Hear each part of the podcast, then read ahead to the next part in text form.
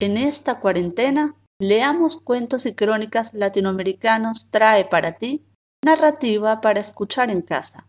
En esta entrega, el escritor guatemalteco Otto Pereda lee de su autoría el cuento inédito Muerto el perro, se acaba la rabia. Hola amigos, soy Otto Pereda, guatemalteco, y en esta ocasión voy a leer para ustedes mi cuento inédito Muerto el perro, se acaba la rabia. Emilio, el mayor de los cuatro adolescentes, se asomó por detrás de la esquina. Hizo una seña con la mano y sus tres compañeros se acercaron a él mientras les decía en voz baja, Ahí está, echado, con la cabeza mirando hacia la otra esquina. ¿Es ahora o nunca? Los cuatro adolescentes echaron a correr, armados con palos, en dirección del desprevenido animal. El tropel alertó el instinto de conservación del canino, que alzó la cabeza y miró con atención a su alrededor. Descubrió que su integridad se veía amenazada por aquellos seres que se abalanzaban sobre él. Apenas pudo alzarse de un brinco sobre sus cuatro patas cuando un palazo sobre su cadera izquierda casi le hace perder el equilibrio. Pero aún así pudo correr para escapar de un segundo palazo al tiempo que emitía un aullido.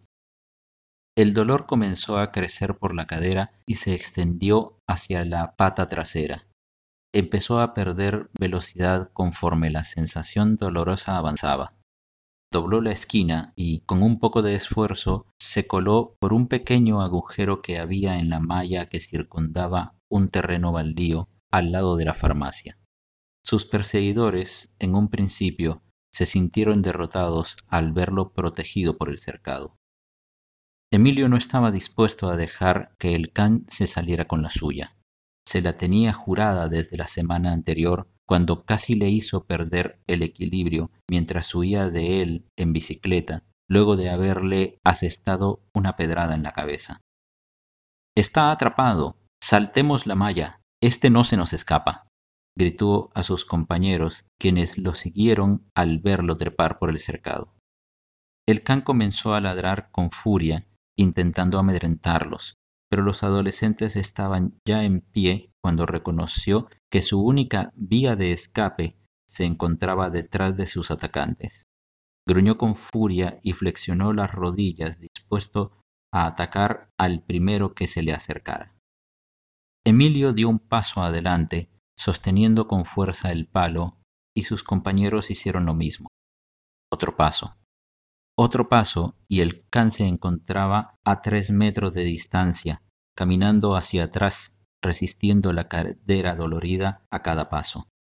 Otros pasos, y una pared detuvo al animal. Estaba acorralado.